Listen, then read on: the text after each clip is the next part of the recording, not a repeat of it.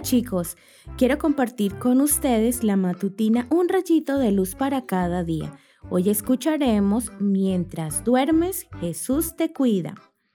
Yo me acuesto tranquilo y me duermo enseguida, pues tú, Señor, me haces vivir confiado.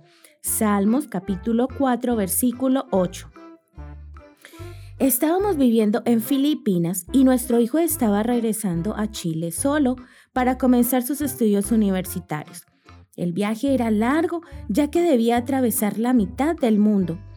En uno de los tramos de su viaje tuvo un atraso en un vuelo que afectaba al siguiente vuelo con riesgo de perder el avión. La línea aérea no quería hacerse cargo de esto y allí comenzó el problema. Mi esposo y yo, justo antes de que nuestro hijo embarcara su avión, comenzamos a orar y empezaron las llamadas para tratar de solucionar las cosas. Después de muchas llamadas, de conversaciones con varias personas de la aerolínea y de casi 12 horas de angustia, cambiaron su siguiente vuelo.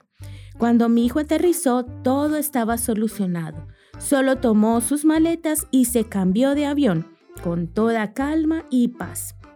Después, nosotros le preguntamos a nuestro hijo qué hizo en el viaje y él nos contó que durmió, vio películas y descansó.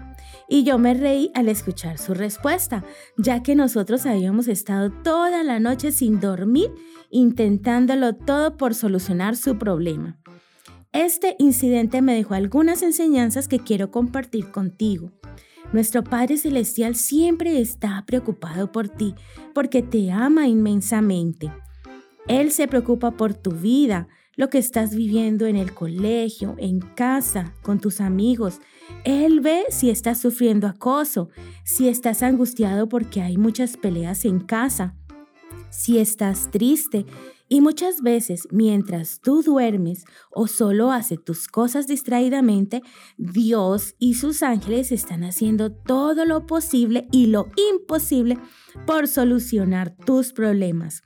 Te están protegiendo del mal y están facilitando tu camino para evitar que sufras. Muchas veces ni siquiera alcanzamos a saber todas las cosas que Dios y sus ángeles hacen por amor a nosotros. Lo impresionante de esto es que muchas personas son indiferentes e incluso desagradecidas para con Dios. Se quejan y lo niegan siendo irreverentes de maneras muy desafiantes y tristes. El ser reverentes ante Dios significa estar agradecidos por sus bondades. Significa valorar su sacrificio de morir en la cruz y valorar cada detalle que hace cada día porque nos ama. Su único interés es que seamos salvos y vivamos felices. Gracias Señor. Que tengas un hermoso día.